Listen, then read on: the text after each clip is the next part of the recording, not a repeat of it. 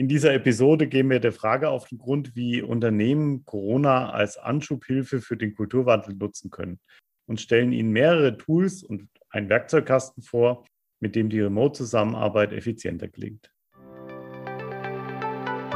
Herzlich willkommen zu Insurance Explorers, dem Podcast für Versicherer auf Digitalisierungskurs.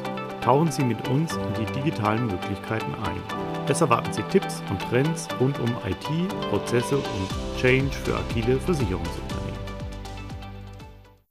Mein Name ist Hans-Peter Holl. Ich bin Vorstand bei der Innova AG. Durch geschickte Prozessoptimierung und moderne IT-Systeme unterstützen wir Versicherungen dabei, effizienter zu arbeiten, schneller Innovationen umzusetzen und dadurch einen Wettbewerbsvorteil zu erzielen. In den letzten eineinhalb Jahren hat sich unsere Arbeitswelt grundsätzlich verändert. Das betrifft auch uns als Innova, da wir gewohnt waren, vor Ort beim Kunden zu 100 Prozent zu arbeiten. Das hat sich von einem Tag auf den anderen geändert, äh, als Corona und der Lockdown kam und alle zu 100 Prozent ins Homeoffice äh, zurückgekehrt sind. Können wir hier schon von einem Kulturwandel sprechen? Und wenn nicht, wie können wir diesen antreiben? Das sind die Fragen, die wir uns heute stellen wollen. Zu Gast mein Kollege Matthias Müller. Er ist Managing Partner bei Innova und Christian Holch. Senior Consultant und Experte für Collaboration Tools. Matthias, Kulturwandel, was ist das überhaupt? Ja, Hans-Peter, das ist eine gute Frage. Ich habe mal Wikipedia gefragt und da wird Kulturwandel auch als sozialer Wandel bezeichnet. Ja, es sind prinzipiell unvorhersehbare Ereignisse und meistens werden sie auch durch Technologie getrieben.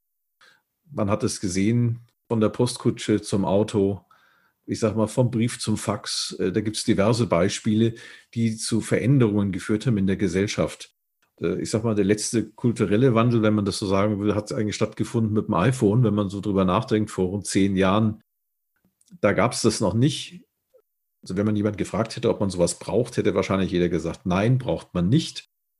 Dann hat sich das so eingebürgert und mittlerweile ist es gang und gäbe, dass man sein Smartphone rauszieht und äh, all das macht, was man mit so einem Smartphone tun kann, fotografieren, man kann damit äh, Mails schicken und alles Mögliche. Ja, man kann sogar telefonieren.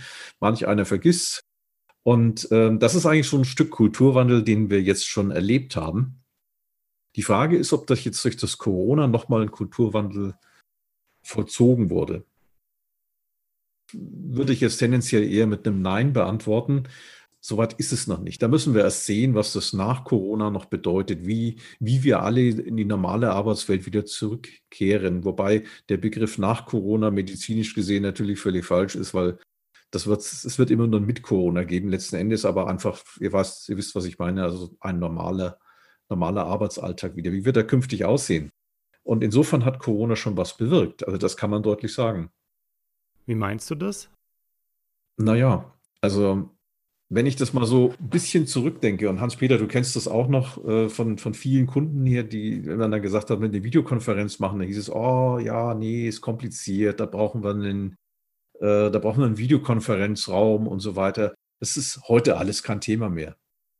Da ist ein riesen Kraftakt passiert. Also Absolut. ich muss sagen, großes Lob an die vielen IT-Chefs von vielen Versicherungsunternehmen, die ganz Großartiges geleistet haben und dort sage ich mal, neue Strukturen aufgebaut haben, wo das alles erst ermöglicht worden ist. Und ich sage mal, das sind ja oft, oft Sachen, die eigentlich banal klingen, schon zu echten Problemen geworden. Ich meine, wir haben es zwar noch gewohnt, dass wenn du was bestellst, egal ob bei Amazon oder sonst wo, dann hast du das morgen. Äh, wenn jetzt allerdings ein IT-Chef kommt und sagt, übrigens, ich brauche jetzt mal ganz schnell für unseren, für unseren Innendienst, brauche ich jetzt mal schnell 1000 Notebooks. Hat selbst Amazon ein Problem. Ja, naja, wenn man jetzt guckt, die, die ersten Hürden sind genommen. Das waren jetzt auch mal die technischen Hürden. Aber es ist ja auch im Kopf mhm. passiert da einiges. Und da ist es das Interessante, was wir gemerkt haben, ist, der, der Kopf kommt nicht hinterher. Also äh, du hast jetzt dann die Technik, du kannst das alles machen und dann wird einfach versucht, eins zu eins umzusetzen. Wie meinst du das? Man versucht also aus einem Besprechungsraum praktisch ins Virtuelle zu verlagern, stellt dann aber fest, Mensch, äh, ich habe hier keinen Metaplan. Ich, wenn ich wohin zeige, wissen die auch nicht, wohin ich zeige. Und ähm, es gibt zwar ein paar Möglichkeiten über Präsentationen ähnliches, aber es ist nicht das Gleiche. Das nächste ist, das haben wir alle bei uns, das erleben wir hier bei uns, das erleben wir bei den Versicherungen. Wir sind in einer Tour online, von früh bis spät. Du gehst früh hin, holst dir deinen Kaffee und dann fängst du an zu arbeiten. Dann legst du los, hast deine erste Videokonferenz, die geht dann von, was weiß ich, 8.30 Uhr bis 9.30 Uhr. Das Schöne ist, um 9.30 Uhr geht gleich die nächste los. Wenn man früher in der Besprechung eine Minute zu spät gekommen ist, dann war das eigentlich kein Thema. Heute kriegst du nach 30 Sekunden eine SMS. Ja, wir sind schon drin. Wo bleibst du? Da ist, hat sich viel verändert und passiert viel. Und wir müssen uns auch darauf einstellen. Mhm. Und zwar sowohl mental als auch, auch technisch. Also es ist beides, was man nutzen muss. Man spricht ja dann immer von Change und äh, dass also notwendig ist, eine Veränderung zu betreiben. Was ich ganz witzig fand, ist, wenn man das G durch ein C ersetzt, dann kommt nämlich die Chance aus dem Change. Und äh, das ist ein einziger Buchstabe.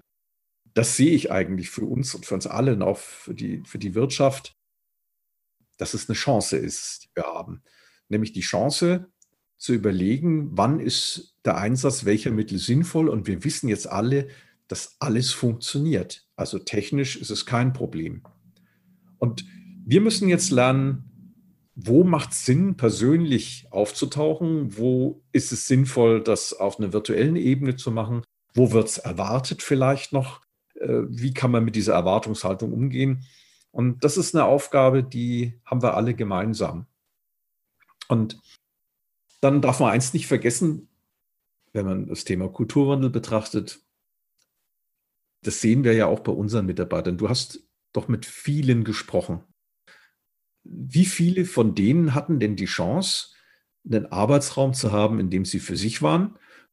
Die allerwenigsten. Nicht eingeschlossen. genau, ja. Da war ich in der glücklichen Situation, dass meine Kinder alt genug waren aus dem Haus. Das ist eine sehr komfortable Situation. Mhm. Da gibt es eine Menge, Menge Dinge, die übersehen werden. Und es ist auch, ich sag mal, durch, diese, durch dieses nahtlose Übereinandergehen ist natürlich auch eine Gefahr, wo wir als Führungskräfte sehr stark darauf eingehen müssen, dass wir die Mitarbeiter nicht überlasten, weil irgendwann kommt eine Überhitzung. Arbeit vermengt sich mit Freizeit mehr und mehr sozusagen. Also das heißt, was du zwischen den Zeilen jetzt ganz deutlich raussagst, ist, äh, ja, Kulturwandel wird kommen. Ähm, es ist schon einer da, aber man muss gleichzeitig auch sowas wie Regeln und vielleicht auch so, ein, so eine Art Knicke einführen, für Meetings, für Beginn, Ende von Meetings, für Teilnehmerzahlen in Meetings, wie, wie man Meetings gestaltet, bis hin zu Ruheräume äh, schaffen für die Kolleginnen und Kollegen, um überhaupt äh, ungestört arbeiten zu können. Genau, das ist der Punkt. Also ich kann das mal als Beispiel nehmen. Vor, vor über 30 Jahren war ich mal in einem Zeitmanagement-Seminar und da hat er gesagt, planen Sie nicht so viel Zeit ein, weil 40 Prozent werden Ihnen sowieso von außen verplant. Wenn man das jetzt auf heute überträgt, da sind 100 Prozent verplant. Die einzige Chance, die man hat, um irgendwo noch ein bisschen Luft zu schaffen, ist, dass man sich Teile blockt. Das ist so ein kleines Hilfsmittel. Und ich glaube, davon brauchen wir viele. Ich freue mich auch, dass der Christian mit dabei ist, weil ich da immer wenn wir Meetings machen und, und äh, in größeren Gruppen auch, dann staune ich immer und gucke mir das alles an, was, was man eigentlich alles machen kann. Weil ich habe schon ganz oft gehört, ja, Mensch, wenn wir jetzt einen Flipchart hätten oder ein, äh, irgendwas anderes oder Meinungsäußerungen von, von Menschen, die in dem Meeting mit drin sind, gerade wenn es große Meetings sind, da sagt ja keiner was. Dann, dann spricht ein, irgendein Hierarch, spricht was und dann traut sich doch kaum einer was zu sagen. Da hat Christian tolle Elemente mit eingebracht und dann mit seinem Methodenkoffer, mit dem er schon eine ganze Weile unterwegs ist. Ja, ich würde mich darüber freuen, wenn Christian paar Schritte mal dazu sagt, was, was denn technisch eigentlich möglich ist, um sowas zu unterstützen. Was ist denn so ein Methodenkoffer? Und äh, was ist da drin? Wie bist du dazu gekommen? Und ja, wofür kann es gut sein? Ja, vielen Dank, Matthias. Das Hauptziel war bei uns hierbei die Interaktion in diesen virtuellen Meetings hochzuhalten und die Teilnehmer möglichst aktiv einzubinden, dass es nicht nur eine Frontalbeschallung ist. Und da haben wir unterschiedliche Kategorien jetzt für uns entdeckt. Als Beispiel das äh, virtuelle Whiteboard oder die Whiteboard-Lösungen, dann Pooling-Tools, also für Umfragen, kurze Umfragen im großen Plenum. Wir haben aber auch Tools ähm, für uns erkannt, wie man zum Beispiel Zufallsgenerator einbauen kann in Meetings, also im Hinblick zum Beispiel Icebreaker, gerade um eine Atmosphäre zu Beginn von so einem virtuellen Meeting herzustellen.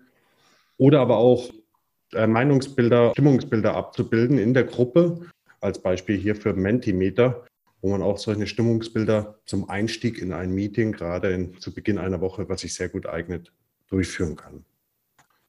Also ein großer Blumenstrauß, den wir da mit uns führen ähm, und auch immer wieder verproben und einsetzen. Diesen großen Blumenstrauß, wenn man den so betrachtet, gibt es denn da etwas, was du unseren Zuhörern mitgeben könntest, wo, wo man sagt, ja Mensch, ähm, daran erkenne ich es, ob es taugt oder nicht. Wenn ich jetzt zum Beispiel mir vorstelle, ich bin in einer normalen Besprechung, dann habe ich eine Metaplanwand, da kann ich im Flipchart, da habe ich irgendwas mal hinzupinseln. Was sind denn so aus deiner Erfahrung heraus die wichtigsten, die wichtigsten Elemente dazu? Ich glaube, das wichtigste Element, wenn man als solches, du hast gerade schon das Beispiel Metaplanwand im Raum, im physischen Besprechungsraum gesagt, das sind die geringen Zugangsbarrieren. Also wenn große Anmeldungen, Profil anlegen im Vorfeld, bevor ich das Tool überhaupt nutzen kann, vorangeschossen wird und das dann jeder der Besprechungsteilnehmer durchlawandern muss, diesen Prozess, dann merkt man schon während dem Meeting, dass die Akzeptanz für das Tool nicht besonders hoch ist, weil äh, man sieht ja auch dann die Beiträge auf so einem Tool, sei es jetzt ein Whiteboard, sei es ähm, ein Retro-Tool, gehen deutlich runter. Wir schauen möglichst nach solchen Tools, wo die Zugangsbarrieren und ähm, auch die, die Profilanlage möglichst einfach ist und auch, dass wir uns möglichst in, dem, in der Infrastruktur der Kunden bewegen. Die meisten Kunden nehmen zum Beispiel MS Teams, da kann man viele Apps, die, genau in die Richtung gehen, auch schon einbinden, ohne dass man großen Systembruch auch ähm, erleidet. Und das wäre das zweite Kriterium, auf das wir auch im Wesentlichen schauen, möglichst Systembrüche zu vermeiden.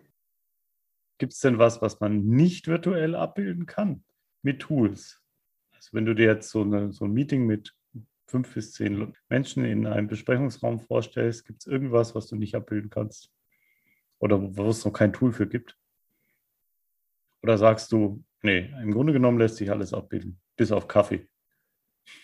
Streng genommen lässt sich fast alles abbilden, würde ich jetzt mal ganz provokativ als These aufstellen. Die Problematik ist immer bei den Teilnehmern. Wie offen sind sie den Tools gegenüber und wie offen ähm, interagieren sie auch über solche Tools? Ich habe das Beispiel Stimmungsbild genommen. Das ist eine, ein guter Einstieg, ob man dem positiv gegenüber oder wohlgesonnen ist und sich darüber seine wahre Stimmung outet in der Runde, das sei mal dahingestellt. Also kleine Einschränkung schon mal ich glaube, das, das ist eine wichtige Aufgabe für die, für die Zukunft. Und wenn wir wieder zum Thema Kulturwandel zurückkommen, um den Bogen zu kriegen, zu sagen, hey, es ist zwar anders, aber wie können wir trotzdem bestimmte Dinge erreichen? Und eins darf man nicht vergessen, das ist so wie damals beim Fax, das ist so wie bei allen anderen neuen Medien. Es ist nicht eine 0-1-Entscheidung. Es ist nicht so, dass in dem Moment, als das Fax erfunden wurde, keine Briefe mehr verschickt wurden, äh, es wird noch telefoniert und alles Mögliche. Das heißt, es ist immer ein Nebeneinander von diversen Dingen, die für bestimmte Sachen mal besser und mal schlechter geeignet sind. Und wir wissen alle, äh, Mails sind eine tolle Sache, aber bei manchen Dingen ist es immer noch besser, einen Hörer an die Hand zu nehmen. Und so ist es da auch. Und ich glaube, das zu unterscheiden, das äh, wird auch noch eine wichtige Herausforderung sein. Das eine ist ja die Technik und das andere, wo finden wir eigentlich ähm, die Inspiration dahin, was dann jetzt das geeignete ist. Also ob man jetzt sagt, nee, ist doch ein Meeting ist besser und das sollte nicht nur von der Kaffeemaschine abhängen. Ja, das wäre jetzt auch meine Frage gewesen. Was ist dann dein Gefühl für die Zukunft? Wie, wie wird das aussehen? Wie viel wird man vor Ort sein? Warum und für was wird man vor Ort sein? Und für welche Gelegenheiten reicht eigentlich ähm, Remote vom Homeoffice aus? Naja, also wenn ich jetzt mal so widerspiegel, ich habe ja mit vielen verschiedenen Gesellschaften in, in der letzten Zeit gesprochen, äh, wo so wieder ein bisschen Normalität einkehrt, wo die Ersten zurückkommen. Die einen sprechen von 30 Prozent, äh, andere von 50 Prozent der Belegschaft, die wieder da sind. Jetzt mal äh, außerhalb der Urlaubszeit. Und das ist genau der Punkt, um den es gerade geht. Ich habe vor kurzem mich mit einem Vorstand darüber ausgetauscht, der hat gesagt, naja, also remote arbeiten konnte man bei uns schon immer. Es ist nur so, dass damals war eben so ein Tag und man hat sich abgestimmt, an welchem Tag. Und heute ist es so, dass er sagt, wahrscheinlich wird es irgendwo auf drei bis vier Tage remote hingehen und äh, man ist, es ist völlig okay, wenn man einen Tag die Woche da ist. Entscheidend ist nur, also was sie alle nicht wollen, ist, dass die Mitarbeiter komplett remote sind, weil diesen Bezug des Mitarbeiters zum Unternehmen, der geht irgendwann verloren, wenn man nur virtuell arbeitet. Die neue Arbeitswelt. Ja, vielen Dank für eure Einblicke, Matthias und Christian. Vielen Dank, Hans-Peter. Vielen Dank, Christian. Gerne. Danke euch. Liebe Insurance Explorers, wenn Sie noch mehr zu dem Thema hören wollen, kommen Sie gerne auf uns zu. Wir haben es ja gerade schon angedeutet. Ähm, unsere Experten haben einen großen Blumenstrauß äh, an Werkzeugkoffern, wo wir dann das Passende äh, für Sie zusammenstellen können. Melden Sie sich gerne bei uns. Dankeschön.